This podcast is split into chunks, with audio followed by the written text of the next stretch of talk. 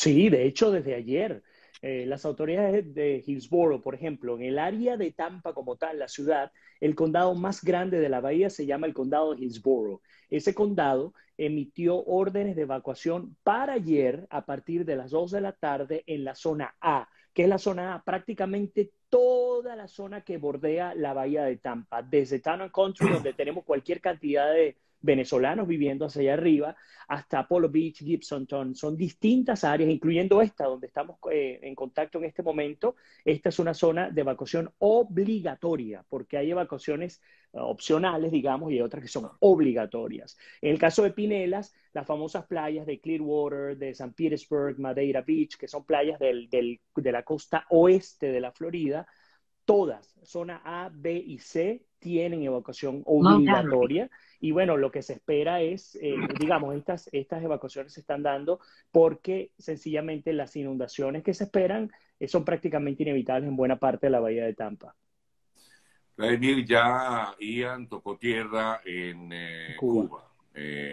por lo tanto, bueno, no sabemos, como yo comentaba hace rato, no sabemos todavía los embates como tal que ha o lo que habría originado eh, Ian en eh, la isla de Cuba. Eh, porque, bueno, es poca la información por los momentos. Seguramente en el transcurso del día tendremos detalles. Pero hay una gran preocupación porque justamente se dirige hacia el norte y precisamente a, a la bahía de Tampa. y leí ayer que pudiera ser peor de lo que uno puede imaginarse. Sí, sí, es bien interesante porque, a ver, comencemos con este punto. Es el primer huracán de la temporada del 2022 que espera tocar formalmente la Florida, ¿no? Em, y es un huracán muy particular, un huracán que es muy lento. Recuerden que los huracanes tienen velocidad de rotación en su propio eje y velocidad de traslación. La traslación es cuando voy de un punto A a un punto B. Bueno, ese huracán está apenas a 12 millas por hora. Por eso es que lo vimos prácticamente estacionario cuando se estaba formando en, en las aguas entre Venezuela, Colombia, República Dominicana, Haití, pasó mucho tiempo, finalmente llegó a Cuba, se forma como categoría 1, antes de tocar tierra va, pasa categoría 2 y como se esperaba, los eh, meteorólogos lo decían, eh, se montaría sobre Cuba categoría 3. Ahora, pasar de una velocidad que no llegaba a 50 millas por hora a 125 millas por hora, que es lo que está ocurriendo ahorita, es muy preocupante. Em, muy temprano en la mañana me comuniqué con una comunidad cubana que tengo allá en la isla, preguntándoles cómo se encontraban y me dicen que hasta el momento muchos vientos, mucha agua, pero hasta ahora no ha habido destrozos en la zona. El problema está, insisto, en que ¿por qué se le da tanta preocupación a este huracán? Bueno, porque el huracán va a pasar mucho tiempo y va a botar mucha agua y mucho aire porque es tan lento a la hora de trasladarse que al estar en un lugar el, el, daño es mucho mayor. Y esto ha ocurrido con otros huracanes como Andrew, eh, que destruyó buena parte de Miami, entre otros. Estamos hablando hace casi un poco más de 20 años atrás. Ahora, ese huracán suelta la Cuba, la península de Cuba, eh, no península, perdón, suelta la parte occidental de Cuba e inmediatamente se va al agua, se pasa a categoría 4 que se espera que ocurra entre hoy, en el día, hasta la noche, llega a categoría 4 y se supone que ese huracán debería entrar categoría 4 a la bahía. ¿Por qué no entra a categoría 4? Porque afortunadamente unos vientos del norte están bajando y están cortando al huracán y se convierte, se debilita rápidamente en categoría 3 e incluso cuando toque tierra pasa de 3 a 1 de Dios mediante de un solo golpe. Ojalá que sea así. Pero ¿Por qué De Santi? De Santi estuvo ayer aquí, estuvo con nosotros en, Pinelas, en, el condado de Pinelas. ¿Y por qué De Santi dice que esta pareciera y pudiera ser la tormenta que, hemos temido durante más de 100 años? Bueno, por lo que les expliqué. Como estamos rodeados por tanta agua, toda la bahía de Tampa es agua, aquí todo es agua. Dependiendo de cómo toque el huracán, si es en la parte superior o en la inferior, se espera entre 5 y 11 pies de altura del agua, no de lluvia, de agua me refiero a la subida del nivel del mar, tanto en la costa, exacto, la marea, tanto en la costa como en la bahía. Si te sube ocho pies, tengamos una idea de cuánto representa ocho pies, eso va para adentro. Y al ir adentro, las comunidades quedan, eh, digamos, incomunicadas. Eh, se espera que la mayoría de los, de, de los condados queden sin energía. Por eso es el tema de la evacuación obligatoria. No porque necesariamente tu casa se vaya volando, porque si es un huracán categoría 1, probablemente tu casa esté a salvo. El problema son las inundaciones por las copiosas lluvias por un lado y por la cantidad de agua que va a subir a través de la marea, como tú lo comentabas. No, y que además, como también leía, eh, ya escapa de las autoridades, ¿no? Es decisión de cada quien. Por eso las autoridades dicen, miren, la verdad es que estamos advirtiéndolo desde ahorita.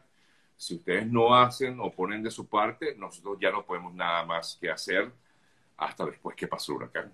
Sin duda, sin duda. Fíjate que yo recuerdo el año pasado un huracán, em, ya no recuerdo el nombre porque fue un huracán pequeño.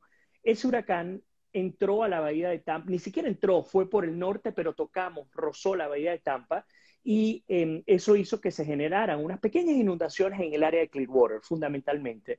Esa zona estaba cerrada, se decreta toque de queda, nadie puede transitar y un eh, señor adulto mayor le dio un infarto. Cuando le dio el infarto, él llamó, él estaba solo, él decidió no irse, él llamó al 911 el 911 le dijo, señor, vamos a hacer todo lo posible, pero prácticamente improbable que podamos llegar hasta su casa para poderlo rescatar, porque está todo inundado, están todas las vías de acceso cerradas. Y así fue, esta persona murió. Entonces se dice que el, año pasado una persona murió a causa de aquel huracán, no es que fue por el impacto del huracán, sino por no haber obedecido las normas y las leyes de los Estados Unidos en torno al sistema de emergencia. Entonces, ojo, por ejemplo, nuestra comunidad venezolana, Sergio, que, tenemos tanta gente que ha venido últimamente para acá. Eh, una gran amiga, Alma, Alba Medina, líder de la comunidad acá en Tampa, me llamaba y me decía, Vladimir, es que la preocupación está en que ellos no saben qué hacer. Yo le comentaba muchas opciones. Por ejemplo, si, si no tengo recursos para irme, porque esa es una realidad, puedo no tener recursos para irme, puedo irme a un refugio por ejemplo, aquí en Gisboro, Sergio, hay 39 refugios abiertos que están en los colegios, que están preparados, tienen comida, no son nada cómodos, son un, desastre. Es decir, tienes muchísima gente apilada, nadie va a dormir eh, eh, confortablemente, definitivamente va a ser bien incómodo, pero vas a estar a salvo. Entonces, vete hasta allá. No, pero es que no tengo carro. El sistema de transporte público en la bahía está gratuito para llevarte hasta los refugios. Bueno, yo tengo un amigo o un familiar que vive a 15, 20 millas de mi casa, que es una zona de inundación vete donde tu amigo porque ahí no va a haber problema. Es decir, no es que me tengo que ir a un hotel, ni que me tengo que ir a Nueva York, ni que tengo que salir del estado, de ninguna manera, cero pánico. Lo que hay que hacer es tomar las medidas correspondientes. Un poco tarde, pero todavía podemos tomarlas. Y, en tu caso, Vladimir, por ejemplo, tú que eh, trabajas para un medio de comunicación allá, eh, tus vecinos, eh, ¿qué movilización han activado? Hablo de ti, básicamente, por ejemplo, ¿no? Bueno, yo tengo un salvoconducto, yo tengo que trabajar las 24 horas en el canal. de hecho, en la propia estación, que es una zona de inundación, estamos totalmente encima del río Hillsborough, en la desembocadura hacia la bahía de Tampa. Em, tenemos planes de evacuación que puede ocurrir y ya las autoridades están protegiéndonos en el caso de que lo necesitemos. Hoy, por ejemplo, me toca estar de guardia toda la noche y, pues nada, desde allí vamos a dormir, tenemos todas las cosas. En la urbanización, la gente ha comenzado a salir. Ayer no tanto, hoy comenzaron a salir un poco más y es el típico, vamos a ver qué ocurre, vamos a esperar a acercar. Sí, porque es que como además ha cambiado tanto, o sea, ha, sido tan cambiante justamente. Entonces. Sí, pero eh, los modelos, hay dos modelos y no sé si lo ven acá, lo que pasa es que creo que una pregunta, sale la pantalla al revés, ¿cierto? Sale como si fuera el coaster. Qué lástima, porque valdría la pena explicárselos. Pero los dos modelos que tenemos, el modelo europeo y el modelo americano, ambos normalmente son distintos. Y allí es donde está el margen de error. Ahora los, los dos modelos están juntos. Por lo tanto, ya no hay duda alguna de que entre por la bahía de Tampa. Puede entrar hacia el norte, puede entrar hacia el sur, pero va, va a pegar a la bahía de Tampa. Lo indican los dos modelos que son totalmente distintos, la manera en la que, o la metodología en la cual se hace el estímulo, el, el, el, cálculo. Entonces, lo que tú me decías de la gente, muchos han esperado hasta el día de hoy, por ejemplo, Sergio, para, para, terminar de arreglar las cosas en su casa. Uno tiene que recoger todo afuera. Tenemos que ver, por ejemplo, aquellos que tengan animales. Una cosa que me decía, fíjate qué interesante cómo el COVID nos cambió a todos.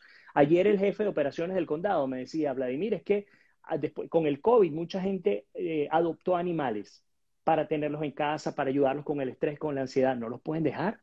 Claro. Tienen que llevárselos. Entonces, hay refugios que aceptan animales, pero hay otros que no. Claro. Entonces lo que piden es que estemos muy atentos a lo que dicen las autoridades y a lo que dicen los medios de comunicación para estar bien informados y tomar las decisiones eh, pertinentes. Bueno, nada, Vladimir, que esperamos que todo salga bien y que no tengamos que contar cosas tan, desagradables en los próximos días. Así es. Eh, porque en teoría eso ya pasaría para el día de hoy, ¿no? Bueno, el ojo del huracán entra mañana. Pero, y yo lo dije en mi live ayer, a partir de hoy a las 8 de la noche más, puedo salir y ya lo pueden ver, ya está, ya está totalmente nublado el, el, la bahía de Tampa. Pero, ¿Está lloviendo ahorita? Eh, no, pero estuvo lloviendo en la madrugada y va a estar lloviendo, con, con, el paso de las horas va a incrementarse la lluvia. Afortunadamente en este momento no, es el momento de tomar todas las cosas. Pero lo que te decía, a partir de las 8 de la noche de hoy, martes, se van a comenzar a sentir los vientos huracanados. La cola externa de esa centrífuga, eh, esa cola externa es la que, nos va, la que nos va a pegar hoy a las 8 de la noche. Y a partir de las 8 de la noche, corrido hasta el jueves en la mañana, vamos a recibir el impacto del huracán, incluyendo el ojo, pero insisto, categoría 1 no es categoría 4, estamos bien preparados, pero ojo, por Puerto Rico acaba de pasar categoría 1 y miren lo que ocurrió en Puerto Rico. Eso no quiere decir que no vaya a ocurrir nada, uno tiene que tomar las medidas necesarias sin alarmismo, lo importante, no estar alarmados, pero sí tomar las medidas necesarias.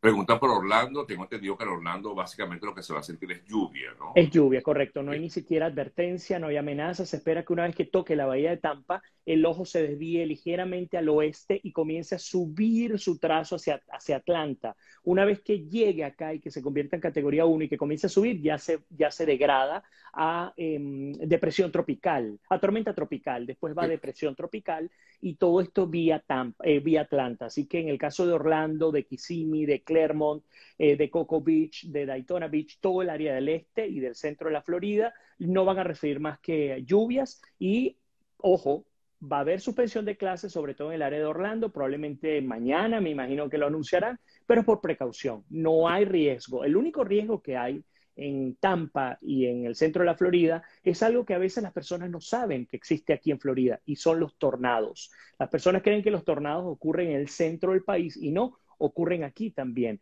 Los tornados se dan cuando hay ingente cantidad, masa de aire y de nubes y de tormentas, y en el marco de esas tormentas, con los vientos cruzados y con la temperatura del agua y del, y del ambiente como tal, generan estas formaciones de tornados que pueden salir de la nada. Entonces, cuando dicen advertencia de tornado en tu área, busca un shelter de manera inmediata, hagan caso. No es que va a haber el tornado, pero es que puede ocurrir en cuestión de 10 segundos, puedes tener un, tornado encima y puede pues tumbar árboles, eh, hacer daños en tu casa. Mira, mm, mm, me da un poquito de gracia, pero aquí todo el mundo te está preguntando como, bueno, como experto en la materia, pero eh, igualmente te preguntan por algunas otras zonas si estás enterado de zonas, no solamente Orlando, por ejemplo, preguntan por Kissimmee, que me imagino que es similar a Orlando. Tallahassee, Jacksonville, Jupiter, Ocala. Eh, es increíble. Sí, en el caso, y es bueno que lo que acabas de decir, yo no soy experto en meteorología, yo no soy meteorólogo, pero sí, yo trabajo directamente con meteorólogos que son los que me tienen informado. Así que lo que les estoy diciendo es lo que tenemos acá. Vamos a, vamos a romper un poco lo que siempre hemos hecho en términos de protocolo. Y aunque salga al revés, vamos a hacer algo. Yo les voy a enseñar. Este, este es nuestro, nuestro radar. Se ve al revés, ¿cierto? Pero les voy a comentar más o menos. Todo el área sur del, de la Florida no va a recibir prácticamente nada. En algunos casos va a recibir lluvia por, por la subida del huracán, pero luego no va a haber riesgo. Es decir, aquellos que están en Júpiter, que están en Boca Ratón, que están en Miami, no van a recibir más que lluvia, muy parecido a lo que ocurre en Orlando. Los que vamos acá al centro de la Florida, obviamente vamos a recibir muchísima agua, pero hacia Tallahassee y lo que es Jacksonville, ahí sí hay que tener algunas precauciones porque vamos a tener muchísimo viento huracanado. No va a haber, no digamos, no va a haber, no va a estar el huracán, pero sí pueden recibir vientos de hasta 50 millas por hora. Así que hay que estar muy atentos y, again, otra vez, hay que agarrar las, las pertenencias que tenemos fuera de casa y guardarlas. Eso es lo más importante que podemos hacer. Aquellos que viven en propiedades que, son, que fueron construidas después del 2006, estoy hablando de Florida, después del 2006. En términos de la protección de las ventanas, es bueno que la hagan, pero es importante que sepan que esas ventanas están hechas para aguantar huracanes. Aquellos que viven antes o que se mudaron a propiedades que fueron construidas antes del 2006, probablemente sus ventanas no estén hechas para resistir la violencia de un huracán. No sé si de categoría 1, pero sí de un huracán. Entonces, en ese caso, siempre es recomendable tratar al menos de trancarla. Si no se puede, bueno, al menos siempre tener un lugar en la casa donde no, te, no tengas ventana, donde puedas estar seguro, donde puedas tener agua. Lo primero no es la comida, lo primero es el agua, lo más importante es el agua. Después la comida, tener baterías, tener linternas, tener radio si es posible y lo que siempre decimos, tenga un cargador. Lo primero, tener los teléfonos cargados. Yo, por ejemplo, apenas termine la transmisión contigo, me voy a cargar el teléfono, pero tenga un cargador en su vehículo, porque si se le va la luz en su casa, puedes irte hasta tu, hasta tu vehículo, lo prendes y, por supuesto, puedes cargar tu teléfono. Bueno, Vladimir, nada, esperamos que todo salga bien, eh, que Dios nos guarde en, este, en medio de esta situación tan, tan difícil, ¿no? Y de verdad que inesperada, porque, bueno, claro, inesperada en el sentido de que eh, de alguna manera ya se veía venir que estaba por subir este, este huracán, pero todo cambió. Hace una semana no se hablaba de él y, ya hoy, bueno, estamos todos en... en y este atrás, te digo dos cosas, disculpa que te ataje. Lo primero, atrás viene otra formación que está igual que como comenzó Ian, hay una formación que viene detrás. No se está hablando públicamente, pero ya los meteorólogos están siguiendo esta formación que es muy parecida al huracán Ian. Y lo segundo, hemos estado con el tema de la migración y hay mucho miedo. Hay muchas personas que han venido eh, por la frontera o hay otros que no tienen documentos. Les quiero decir esto muy responsablemente. No están pidiendo documentos, no van a, a, ir contra absolutamente nadie en estos shelters, en estos refugios. Si tú no tienes dónde irte, no tengas ningún miedo, ninguno, cero posibilidad de tener miedo. Te montas en tu carro, agarras tu Uber, te montas en tu autobús, te vas a tu shelter, nadie te va a negar la protección, el cobijo, la comida, el agua y la estadía por tu condición migratoria. Ni siquiera te la van a preguntar. Así que quiero que, sobre todo para nuestra comunidad venezolana que está aquí en la Florida, si tú sientes que estás en un lugar donde se pudiera, te pudiera, pudiera recibir inundación, vete sin miedo, créeme que te lo digo, he hablado con todas las autoridades de, todo el, de todos los condados de la Bahía de Tampa y todos dicen lo mismo. Aquí nadie está ni pidiendo papeles ni haciendo nada, no es nuestro trabajo. Nuestro trabajo es salvaguardar la vida. Así que es muy importante que podamos compartir esta información. Bueno, Vladimir, quiero tocar contigo otro tema, eh, porque sé que, bueno, como, como buen eh, analista que eres, eh, me gustaría conocer tu punto de vista de lo que fue la reapertura de la frontera entre Colombia y Venezuela en el día de ayer, un acto encabezado por eh, Gustavo Petro, eh, pero por supuesto todos los medios han destacado la ausencia justamente de Nicolás Maduro. Incluso en algún momento se habló de que mm, podía estar presente que pudo haber sido la primera reunión que sostuvieran eh, ambos, pero no fue así. quiero tu perspectiva, tu punto de vista de, de, lo que fue esta reapertura de la frontera. Como siempre hay que separarlo, ¿no? Como por aristas. Comencemos por este punto. Vamos a las razones por las cuales se cerró la frontera. ¿Tú las recuerdas, Sergio? Sí, claro, hace siete años. Eh, hace siete años hubo una arremetida contra muchos colombianos en, Venezuela, ¿no? Ahí empezó Fíjate, e, ese es el punto. Cuando, y, el régimen es muy bueno haciendo este tipo de cosas. Ellos cierran supuestamente por una razón que ya lo voy a comentar y comienzan poco a poco a meternos, a programarnos y a hacernos entender que los que cerraron fueron los colombianos, que el que cerró fue el gobierno colombiano y por ahí se van. En agosto del 2015, Nicolás Maduro decidió cerrar primero temporalmente, eh, temporalmente la frontera porque hubo un supuesto ataque contra unos militares venezolanos. En esa oportunidad, funda redes donde está Tarazona preso en este momento, secuestrado por el régimen de Maduro. Ellos dijeron, y me perdonas, eh, ellos dijeron, cuidado, allá en la frontera lo que hay es una, una guerra de bandas, de narcotráfico y de, por el control del poder, incluyendo a los militares. Cuando se da este ataque, creo que murieron cinco o seis militares venezolanos, Maduro decide cerrar la frontera. Sale en agosto más o menos del 2015, cierra la frontera, dice que es temporal. A los dos días, Sergio, volvió a salir al aire a decir que el cierre era definitivo. Por lo tanto, el único y el mayor responsable del cierre de la frontera y del quiebre de las comunidades colombo-venezolanas por el área de San Antonio del Táchira ha sido Nicolás Maduro. Eso es lo primero. Hay que responsabilizar a quien es. Yo lo he escuchado y me ha tocado desgraciadamente eh, ver todo, escuchar todos sus discursos últimamente a través de la agencia AP y él sale como que, bueno, finalmente en Colombia se está haciendo justicia, se está abriendo la, la, la, frontera, etcétera, etcétera. No, el que la cerró fue él. Eso es lo primero que cada vez que ustedes salgan a la calle o les toque hablar de este tema, hay que recordarlo. Aquí el que se encargó de cerrarla fue este tipo, fue Nicolás Maduro. Segundo, la, el sufrimiento que, ha tenido, que han tenido las comunidades colombo-venezolanas ha sido enorme. Esas son comunidades que han estado hermanadas, una ciudad prácticamente. Es que no son dos países en esa área, es como si fuera una especie de, zona en reclamación, ¿no? Donde tú no sabes quién es quién, si es colombiano o es venezolano, eso no importa. Entonces, al haberlo separado, no solo el quiebre económico, financiero, eh, institucional, sino también el quiebre en términos de comunidad y de familia. Tercero, los únicos beneficiarios del cierre de la frontera colombo-venezolana fueron aquellos que forman parte del régimen y que tienen el control de las trochas. Porque en Colombia, aunque se haya cerrado un puente, hay 2.200 kilómetros de frontera y esos 2.200 kilómetros están controlados o por los grupos terroristas como el ELN y la FARC o por grupos narcotraficantes eh, como el Cartel del Golfo hacia, hacia el norte o el Grupo del Golfo eh, o por eh, militares o grupos delictivos venezolanos que están pasando gente y que hay violaciones, hay secuestro, hay reclutamiento de menores, les quitan sus pertenencias, les quitan sus dineros, hay de todo. Entonces, la frontera, un puente cerró, pero los beneficiarios fueron estos tipos que se encargaron de manejar un comercio informal completamente. Dicho esto, vamos a la reapertura.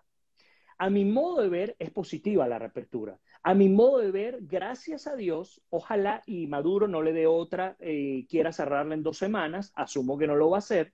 Eh, de cara a los pueblos, a pesar de los, de los gobiernos, como siempre hemos dicho acá en tu programa, de cara a los pueblos es muy positivo que ellos puedan tener un paso regular, que no tengan que estar arriesgando sus vidas para cruzar de Venezuela a Colombia o de Colombia a Venezuela. Y aquí no estoy hablando de migración, aquí estoy hablando de, del día a día. La gente iba que perdía el, perdí el audio, déjame saber si me escuchas. ¿Me escuchas? Te tengo, perfectamente. Eh, la gente, eh, que no sé en, términos de migración, la gente normalmente incluso trabajaba e, y estudiaba. Gente en Colombia estudiaba en Venezuela y viceversa. Así que yo creo que todo este tipo de elementos son muy positivos de cara al, al desarrollo del país, a pesar del régimen de Maduro.